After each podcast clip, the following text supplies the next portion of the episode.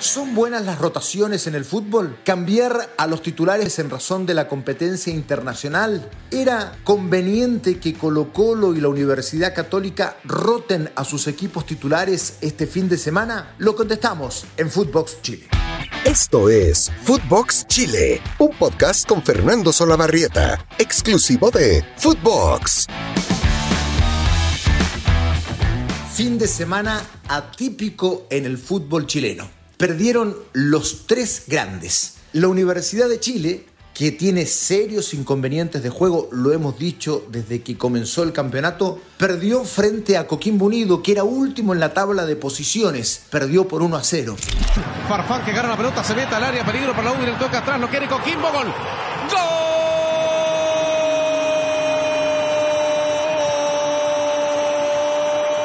De Gauna, Gauna, Gauna para Coquimbo Unido con tiempo agregado. Coquimbo 1, la U 0. La Universidad Católica, el día sábado por la noche, es derrotada frente a La Serena, que era uno de los equipos con peor campaña en este campeonato, y lo hace poniendo un equipo mezcla suplentes, mezcla titulares. Hay presión sobre Diego Mario Bonanote, Suazo y el centro, golazo, gol.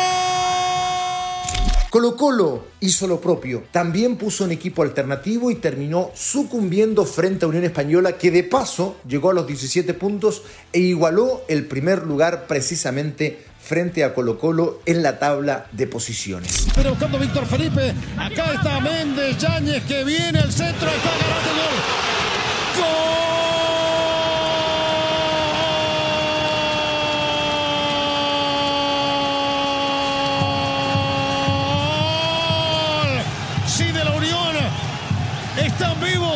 El tema es que más allá de lo que haya sucedido en el juego, lo cierto es que tanto Católica como Colo Colo pusieron equipos no claramente titulares en el campo de juego pensando en que venían. Colo Colo de un viaje a Brasil ganándole a Fortaleza por 2 a 1 en un súper buen resultado para comenzar Copa Libertadores y que Católica venía del viaje frente a eh, Talleres en partido que perdió lamentablemente la UC complicando de forma inicial su eh, clasificación a la próxima fase en Copa Libertadores. Y que además, después de los partidos de este fin de semana, jugaban ambos equipos en Santiago frente a Sporting Cristal y Lima el segundo partido de Copa Libertadores. Y esto iba a ocurrir a mitad de semana, tanto martes como miércoles. Lo cierto es que yo he sido siempre un contrario a las rotaciones. Yo puedo entender que haya equipos que incorporen a ciertos jugadores en razón del desgaste que puede tener uno y otro y establecer en definitiva una suerte de rotación mínima, tocando dos o tres puestos dentro del equipo. Y ejemplos hay hay muchísimos. El Barcelona de Guardiola, de Luis Enrique, el fin, el Barcelona que ganó todo a nivel internacional y también local, ganando el sexteto, por ejemplo, en el caso de Guardiola, esto es, ganando la Copa del Rey de España, el Campeonato Español, la Supercopa de España, el Mundial de Clubes, la Supercopa Europea y la Champions League, lo hizo básicamente con el mismo equipo.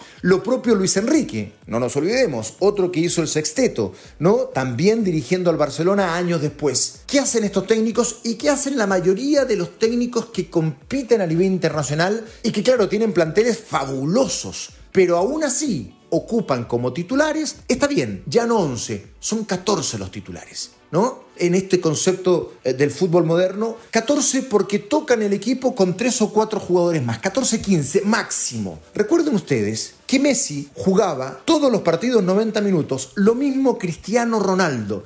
Entonces, ¿hay un componente físico? Sí, por supuesto que existe el componente físico, sobre todo en un fútbol tan intenso como el que hoy día se juega. Pero, ¿se puede tocar tanto a un equipo sin perjudicarlo en su rendimiento futbolístico? A mí me parece que no. El concepto de las rotaciones en el fútbol sudamericano empezó hace muchísimos años y el origen, como muchas cosas que ocurren para bien y para mal en el fútbol sudamericano, sucedió en Argentina. En Argentina empezaron a hablar de las rotaciones en los equipos cuando eh, sus clubes estaban a nivel internacional jugando Copa Libertadores o Sudamérica, la sudamericana actual, ¿no? que eh, se se llamó en alguna época Supercopa, Mercosur, en fin, como quiera que lo llame. En ese instante comenzaron las rotaciones. Yo me preguntaría si han sido efectivas en ese sentido. Hay otro componente, además del físico, que tiene que ver con las distancias, porque eh, muchos dicen, bueno, pero no es lo mismo jugar en Europa una competencia internacional y una local de forma paralela que en Sudamérica, porque en Sudamérica los desplazamientos son más largos, son más grandes.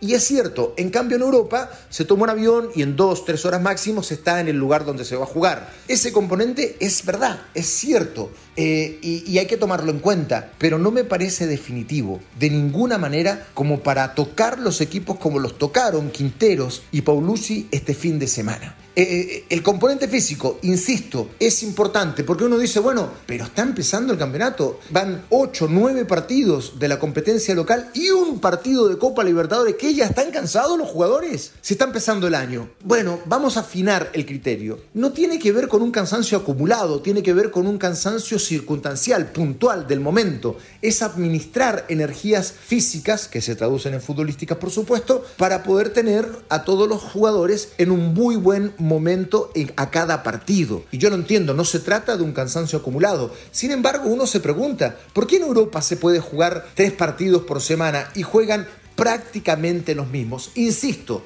los grandes equipos hacen rotaciones menores, o sea, juegan 7, 8 todos los partidos y se va rotando, ¿no? Con eh, tres o cuatro más pero no se toca el equipo demasiado, porque al tocarlo te puede pasar lo que le sucedió a Colo Colo y la Universidad Católica durante este fin de semana. Católica, que arrastra un problema futbolístico no de este partido, vamos a ser justos, en este partido no vamos a responsabilizar a quienes jugaron, que habitualmente son suplentes y que jugaron como titulares este fin de semana, porque el problema futbolístico de Católica se arrastra de hace mucho rato.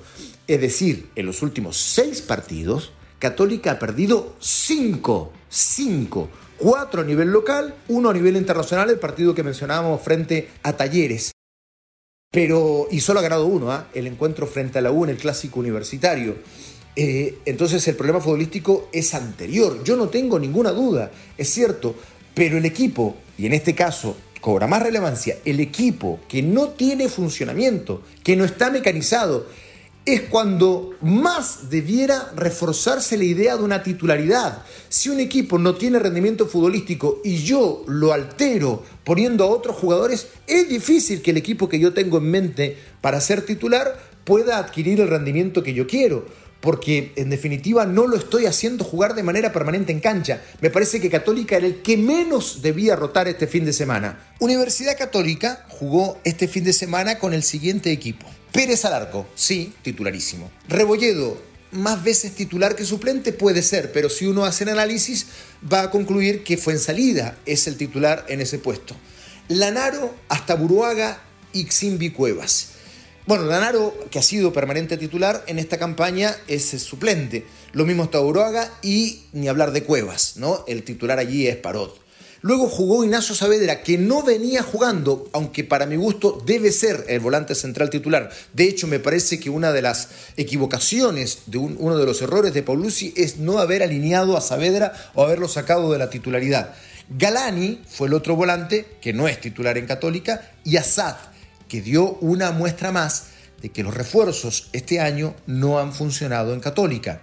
Arriba jugaron Valencia, que venía siendo titular pero hoy no lo es, Diego Buenanote, más bien como enganchado con los, eh, detrás de los delanteros, y Bruno Bartichotto, un chico lleno de condiciones también, pero que tampoco es titular hasta este momento. O sea, si uno observa el, el, equipo, se da cuenta que en realidad de los que venían siendo titulares en los últimos partidos, hay solo dos, dos jugadores que venían sumando muchos minutos. ¿Se tocó el equipo? Sí, y de manera muy importante. Tanto que Católica siguió sin demostrar juego y era difícil porque este equipo no había jugado juntos nunca, nunca. Era muy difícil que este equipo mostrara mecanización.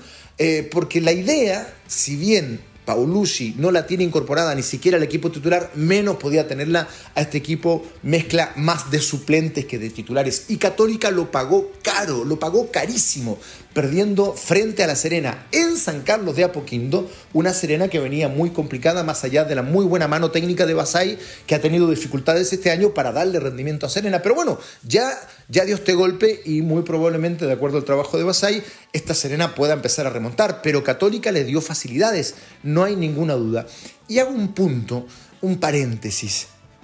A diferencia de casi todos los años, en esta oportunidad a Católica no le han resultado los refuerzos. Prácticamente no juegan. Peranich es suplente de Sebastián Pérez, ¿no? Paz no ha mostrado los atributos por los cuales llegaba a la Universidad Católica, precedido además de campañas en el fútbol italiano. Yamil Assad, que tuvo un inconveniente extra cancha, ¿no?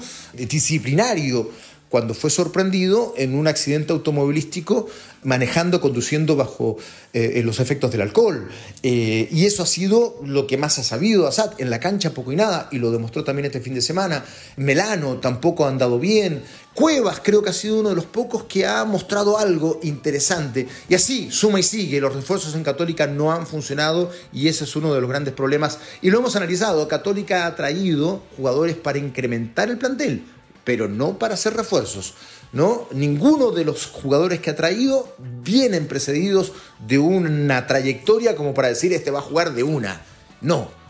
Vinieron para sumar al plantel y lamentablemente no han sido refuerzos. ¿Qué pasó con Colo Colo? ¿Cómo formó Colo Colo este fin de semana? Y que en definitiva hizo de que también perdiera el partido, no por los que formaron, sino por tal vez la decisión y bueno, por el buen juego de Unión Española que también se plantó cara a cara y consiguió de esta manera el primer lugar en la tabla de posiciones, ganándole al equipo de Colo Colo. Colo Colo jugó con Brian Cortés, titularísimo, con un chico por derecha, Gutiérrez, que juega bastante bien, eh, pero no es titular.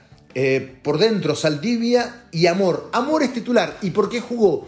Porque al ser expulsado no va a poder estar presente en el próximo partido. Por izquierda jugó Gutiérrez. El otro Gutiérrez, el que era defensor central, lo pusieron como lateral por izquierda. Un chico también lleno de condiciones, pero que no es titular. En el centro del campo, Esteban Pavés, porque dicen que tiene una condición física eh, tan, tan óptima que podía aguantar este periplo de tres partidos seguidos. Vicente Pizarro, que no es titular, juega muy bien, pero no es titular. Después jugó eh, Marco Volados, jugó Villanueva, jugó Zavala y arriba jugó Cristian Santos, que cada vez que juega yo me pregunto cuál es la razón por la que Santos pudo haber llegado a Colo Colo, no sé, en fin, casi un sacrilegio a la historia de los nueve en Colo Colo, de los centrodelanteros. Lo cierto es que este equipo que muestra dos titulares tampoco funcionó y terminó perdiendo frente a la Unión Española. ¿Pueden las rotaciones alterar el rendimiento de esta manera? Bueno, sí, es un hecho que sí, y terminan siendo una mala decisión. Fue lo que para mi gusto sucedió con Católica y con Colo Colo. Las rotaciones tienen que ser muy bien trabajadas. Hay un buen ejemplo muy cercano para nosotros de cómo un técnico hace de que todo el plantel sea importante y esté listo para competir y que la idea no se afecte. Pero es muy difícil. Pero lo traigo a colación. Manuel Pellegrini con su Betis. Efectivamente, en el Betis de Pellegrini uno encuentra tres, cuatro titulares absolutos que juegan todos los partidos. El resto rota muchísimo, muchísimo. O sea, eh, hay allí un buen ejemplo de cómo debe hacerse, pero eso es muy difícil de conseguir. El Betis de Pellegrini debe ser uno de los pocos ejemplos en el mundo donde hay 20 titulares. Eso es muy difícil de obtener en un equipo. Y tanto en Católica como en Colo Colo, para volver al tema de las rotaciones a nivel local, me parece que no tienen todavía conseguido ese objetivo y que era evidente que poniendo más suplentes que titulares en la cancha iban a tener muchísimos problemas y los tuvo. A Colo Colo le costó caro, ¿no? Terminó perdiendo y ahora tiene que compartir el primer lugar en tabla de posiciones. Y Católica que era el menos indicado para poner suplentes en cancha por la crisis futbolística que vive, también lo pagó caro y está décimo en la tabla de posiciones. Ojo con eso, décimo en la tabla de posiciones.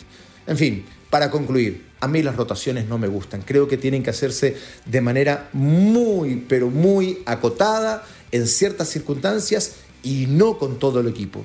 se deben ir rotando tres o cuatro jugadores máximo, pero no afectar la columna vertebral. Católica y Colo Colo lo pagaron caro este fin de semana. Footbox Chile, abrazo grande para todos. Esto fue Footbox Chile con Fernando Solabarrieta, podcast exclusivo de Footbox.